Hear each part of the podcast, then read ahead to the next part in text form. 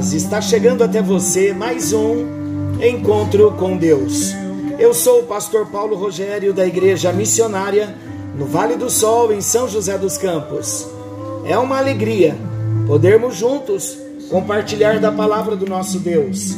E eu desejo para você chuvas de bênçãos.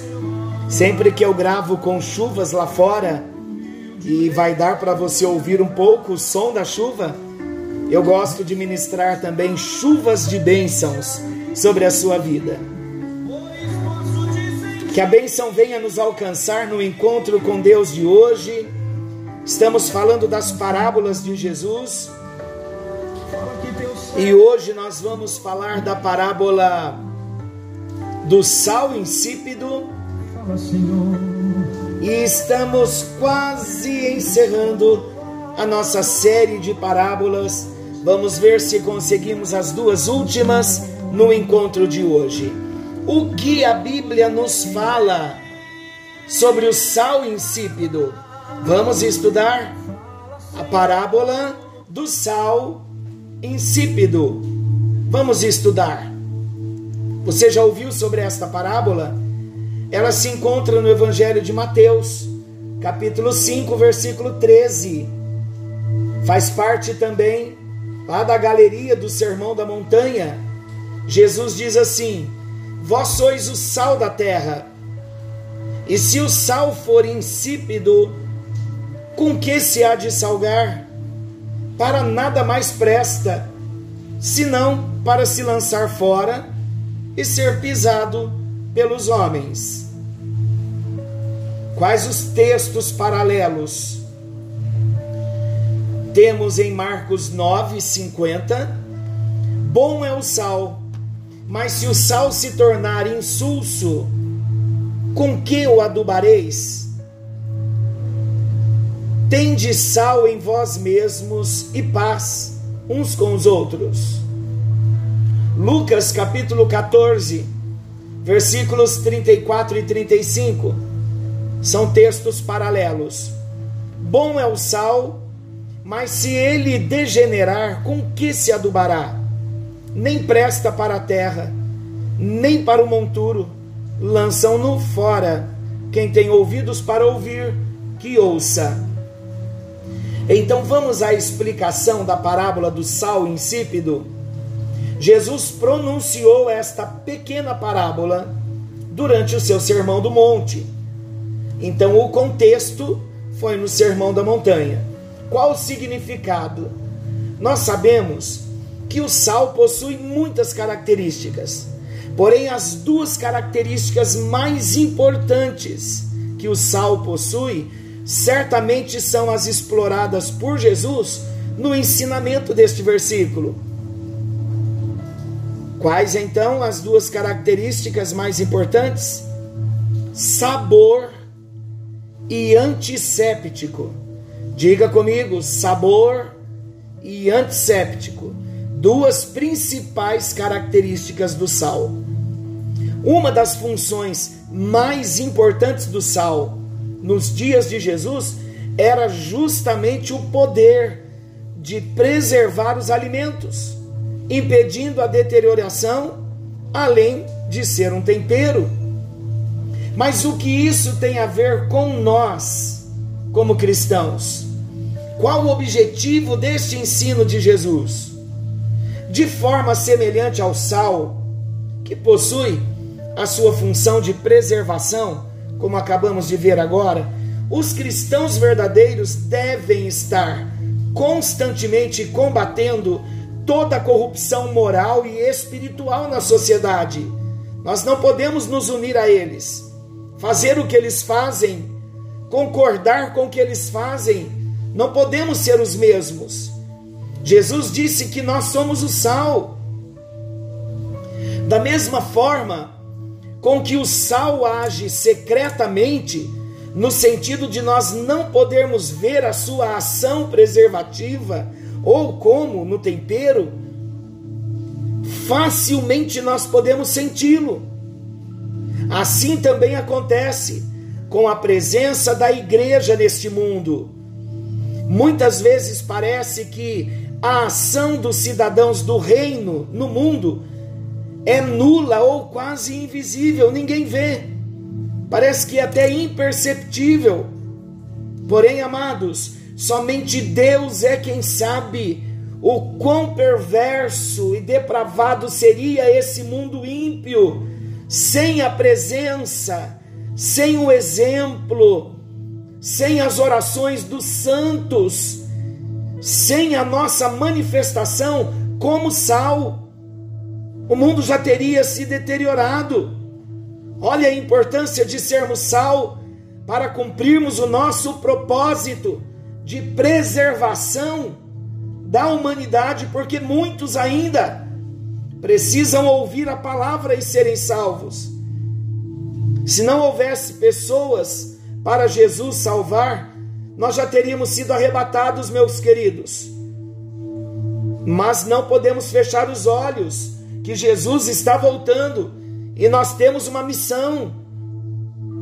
E a primeira missão é não nos envolvermos com o mundo, que haja um despertamento nas nossas vidas para sermos a, a diferença na nossa sociedade nesse tempo. Porque se não nos levantarmos agora, nesses momentos tão decisivos que nós estamos vivendo na terra, se nós não nos levantarmos como igreja, com o poder que Ele nos deu, investidos da autoridade que Ele nos deu, se não vivermos o propósito, não estaremos cumprindo o que Ele quer. E se não estamos cumprindo a nossa missão, que é o que Ele quer, de salgarmos a terra, pode ter certeza que a nossa vida como sal já se tornou insípida, para nada mais presta. Imagina um cristão na terra vivendo uma vida inútil para Deus,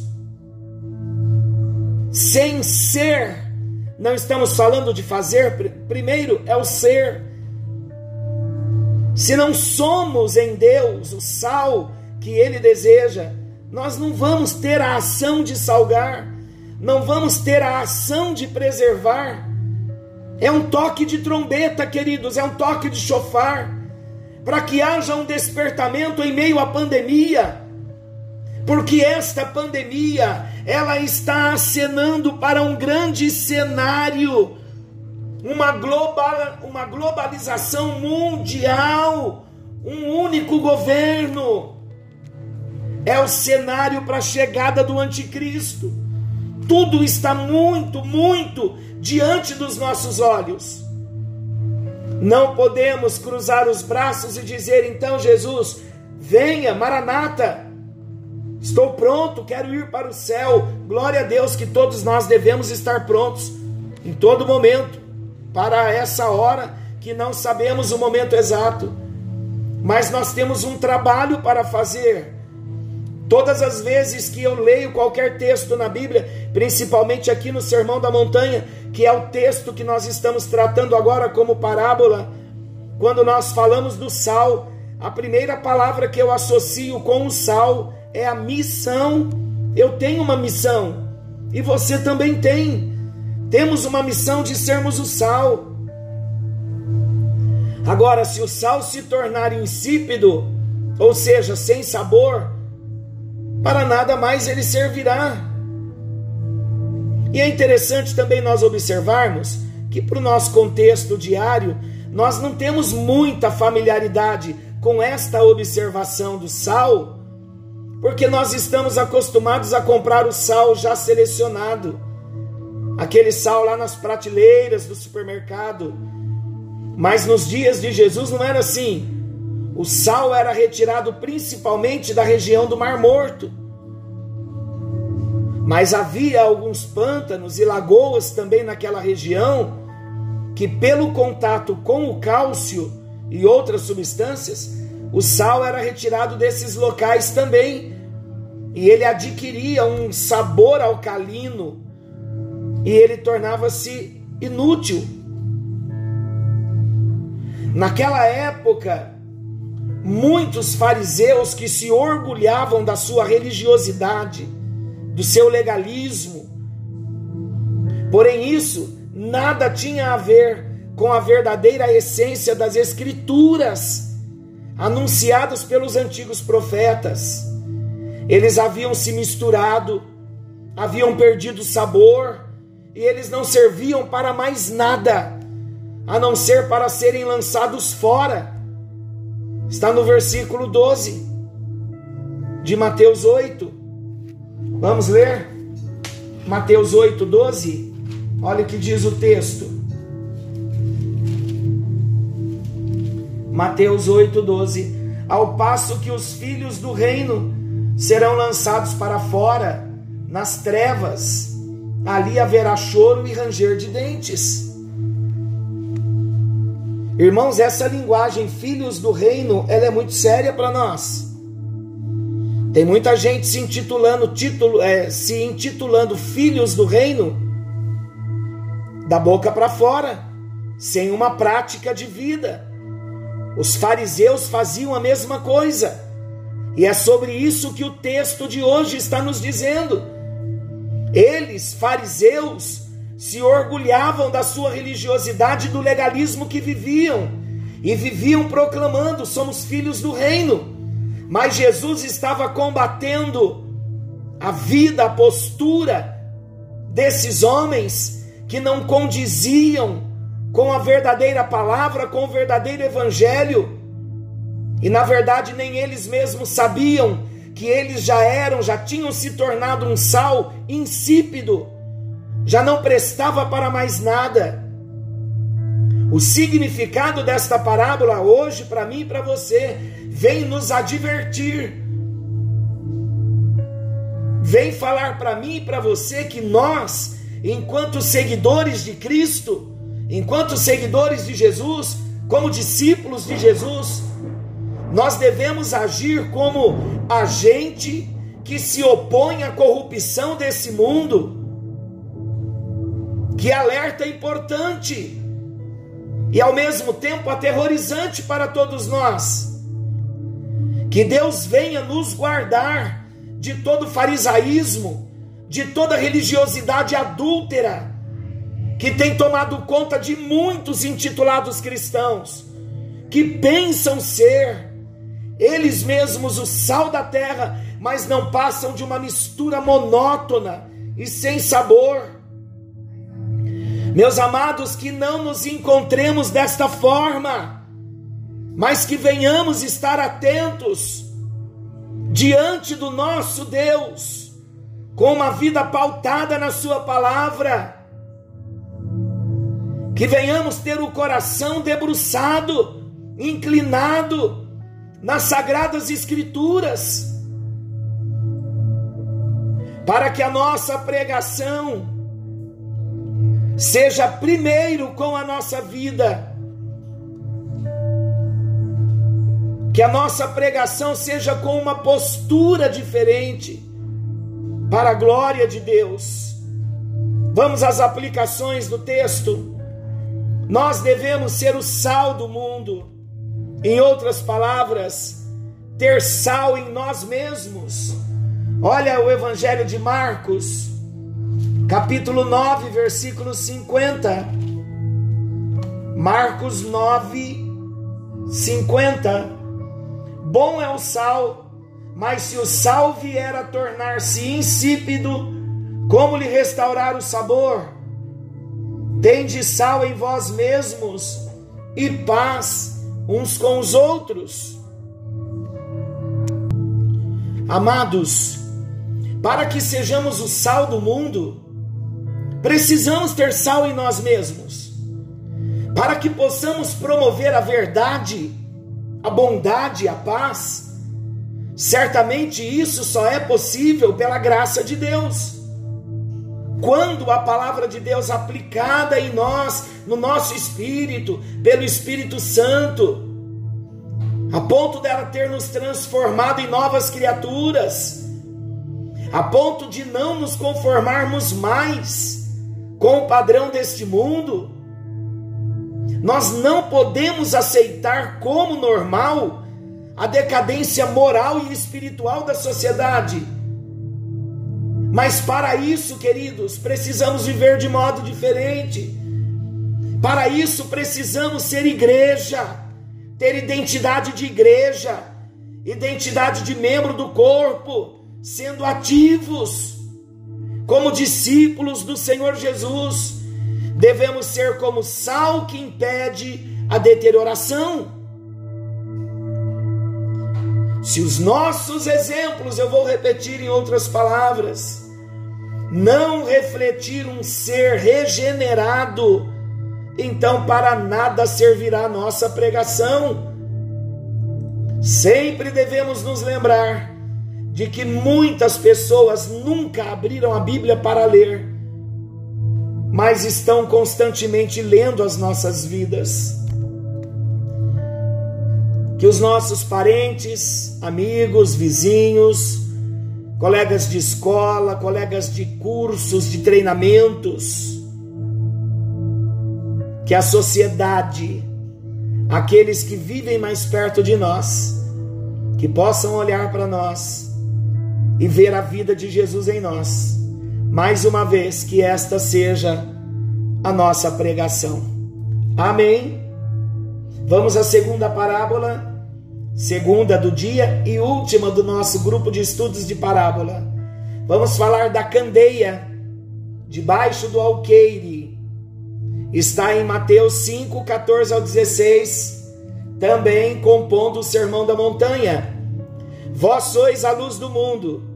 Não se pode esconder uma cidade edificada sobre um monte, nem se acende a candeia e se coloca debaixo do alqueire, mas no velador, e dá a luz a todos os que estão na casa. Assim, resplandeça a vossa luz diante dos homens, para que vejam as vossas boas obras e glorifiquem o vosso Pai que está nos céus. Os textos paralelos Marcos 4, 21, e disse-lhe Jesus: Vem, porventura, a candeia para ser posta debaixo do cesto ou debaixo da cama? Não vem antes para se colocar no velador? E ninguém acendendo, Lucas 8,16, e ninguém acendendo uma candeia, a cobre com algum vaso ou a põe debaixo da cama, mas põe-na no velador, para que os que entram vejam a luz. E é interessante que lá no Sermão da Montanha, em Mateus capítulo 5, esses dois textos eles estão juntos, tanto o sal que acabamos de ver, quanto a luz. Qual é o contexto desta parábola? Jesus pronunciou a parábola da candeia durante o Sermão do Monte também. Os textos estão ali bem ligados um com o outro. Qual o significado deste versículo, desta parábola?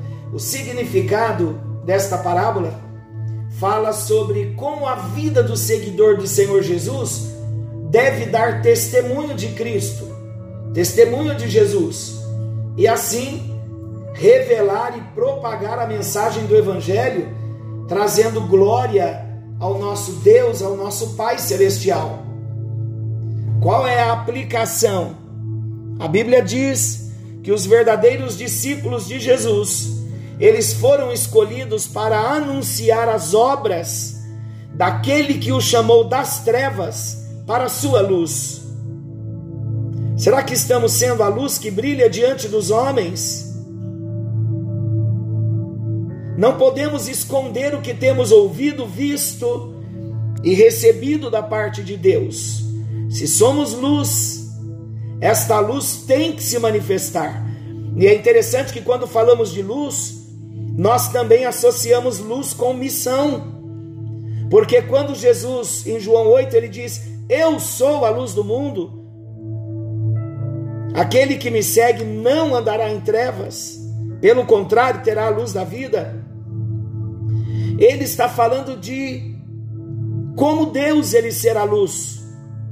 E em Mateus 5, em todos os outros textos que nós já lemos aqui, nós vemos que ele transfere esta missão, transferindo luz para as nossas vidas.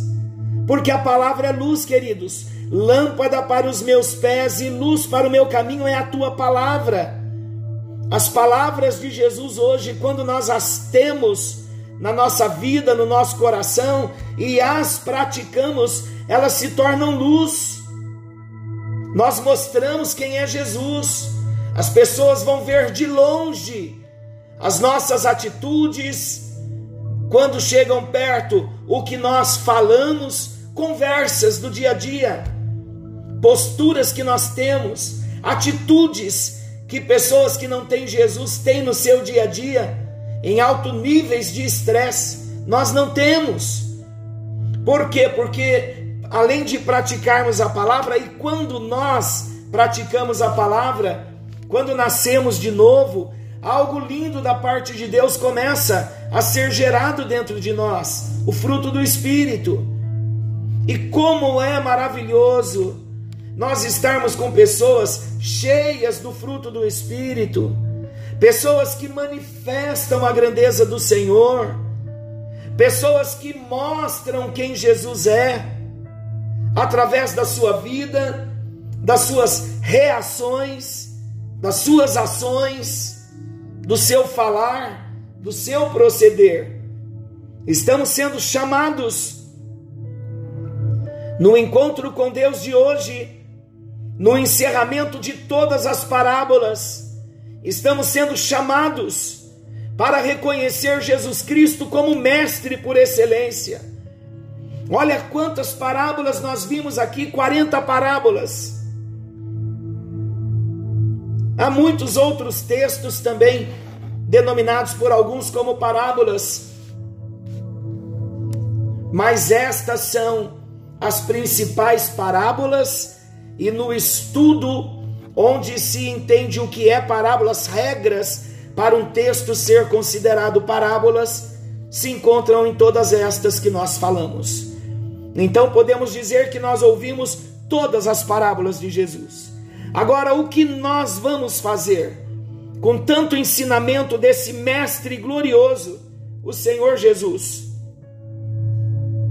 Nós precisamos ouvir precisamos colocar em prática e precisamos nos encher desta palavra que a cada dia vai nos transformando. De que adianta conhecer se não houver prática. Eu creio que todo nosso objetivo nestes encontros, falando das parábolas de Jesus, de toda esta série, eu não tenho dúvida de que todo o objetivo de Deus está sendo cumprido. O primeiro é o porta-voz, aquele que anuncia. A minha parte diante de Deus, ela tem sido feita. Eu tenho procurado ministrar com muita humildade, de um modo prático, como vocês conhecem, com, com muito amor, sempre sendo eu o primeiro na fila para receber orientação, direção e até mesmo exortação e colocar a palavra em prática. Mas todo esse trabalho que eu tenho, se formos tratar na proporção, é muito pequeno diante agora da aplicação do Espírito Santo. Por isso, qual é o desafio? Não permita esses ensinamentos morrerem porque eles não são atuais. Mas como é importante nós vivenciarmos a palavra do nosso Deus. Como é importante nós ouvirmos a palavra de Deus. Como é importante permitir a ação do Espírito Santo na nossa vida quando nós ouvimos a palavra. E não importa quantas vezes você vai ouvir, o importante é que cada vez que você ouvir, você vai ver, vai sentir, vai experimentar o Espírito Santo tratando uma área na sua vida e no seu coração. Nós vamos orar agradecendo a Jesus pelas parábolas. Nós vamos entrar numa nova série de ensinamentos, não sei ainda o dia certo, Mas eu quero combinar algo com você no encerramento desta série das parábolas de Jesus. Eu vou orar, vou escolher alguns temas que já foram ministrados desde o início da pandemia e vamos estar compartilhando um ou outro até o tempo de iniciarmos uma nova série de estudos. Tempo também de eu me preparar, juntar material, como foi desta vez, com parábolas, como sempre tem sido. Mas eu quero fazer um acordo com você. E eu gostaria que você pedisse para o Senhor selar este acordo. Às 21 horas, a partir do próximo encontro, nós estaremos ouvindo juntos a mesma palavra. Porque quando for 21 horas que eu liberar a palavra, eu também estarei ouvindo. E a corrente de fé será a mesma. O importante é nós ouvirmos, relembrarmos, agradecermos a Deus e permitir a Ele que nos ensine e nos toque em áreas que ainda de repente não foram tocadas. Vamos falar com o nosso Deus. O meu coração se alegra muito, porque nós estamos chegando no final de mais uma série e é mais uma batalha vencida, mais um caminho percorrido. E o meu desejo é que Deus venha te abençoar. Senhor nosso Deus e querido Pai, na tua presença nós estamos encerrando esta série das parábolas de Jesus com alegria no nosso coração. Havia uma expectativa grande quando nós abrimos esta série e alguns meses se passaram e nós estamos agradecidos a Ti, ó Deus, porque foram quase 90 ministrações sobre a parábola, as parábolas do Senhor Jesus. Ajuda-nos agora, a partir de hoje, a colocarmos em prática os teus ensinamentos, como tem sido a cada dia. E usa também, ó Deus, esse tempo de recordação a revermos algumas coisas que ainda não vimos, mas que esse tempo ocupado para nós ouvirmos o encontro com Deus, que não seja roubado, que não seja tirado de nós, mas que mantenhamos o compromisso, a assiduidade, a aliança, a fidelidade, para que venhamos crescer em nome de Jesus nós oramos, agradecidos, glorificando ao nome do Senhor, que tem agido para conosco de um modo maravilhoso. Sustenta-nos a cada um, abençoa-nos no rico, precioso e poderoso nome do Senhor Jesus, aquele que vive e reina para todo sempre. Amém. E graças a Deus. Queridos, que a benção venha nos alcançar. Estou abençoado e sei que você também está abençoado. Que não falte na sua cabeça o óleo fresco do Espírito Santo e que você sempre mantenha, eu e você, nós, como discípulos, que mantenhamos sempre as nossas vestes alvas. Em nome de Jesus. Amém e graças a Deus. Forte abraço, que o Senhor te abençoe e querendo Deus, amanhã, nesse mesmo horário, estaremos de volta com mais um encontro com Deus. Forte abraço e até lá. E não se esqueça, vivendo, seguindo, lembrando e praticando os ensinamentos do Mestre Jesus. Amo a cada um de vocês. Faça a sua missão e seja fiel ao Senhor, sendo sal e sendo luz. Forte abraço.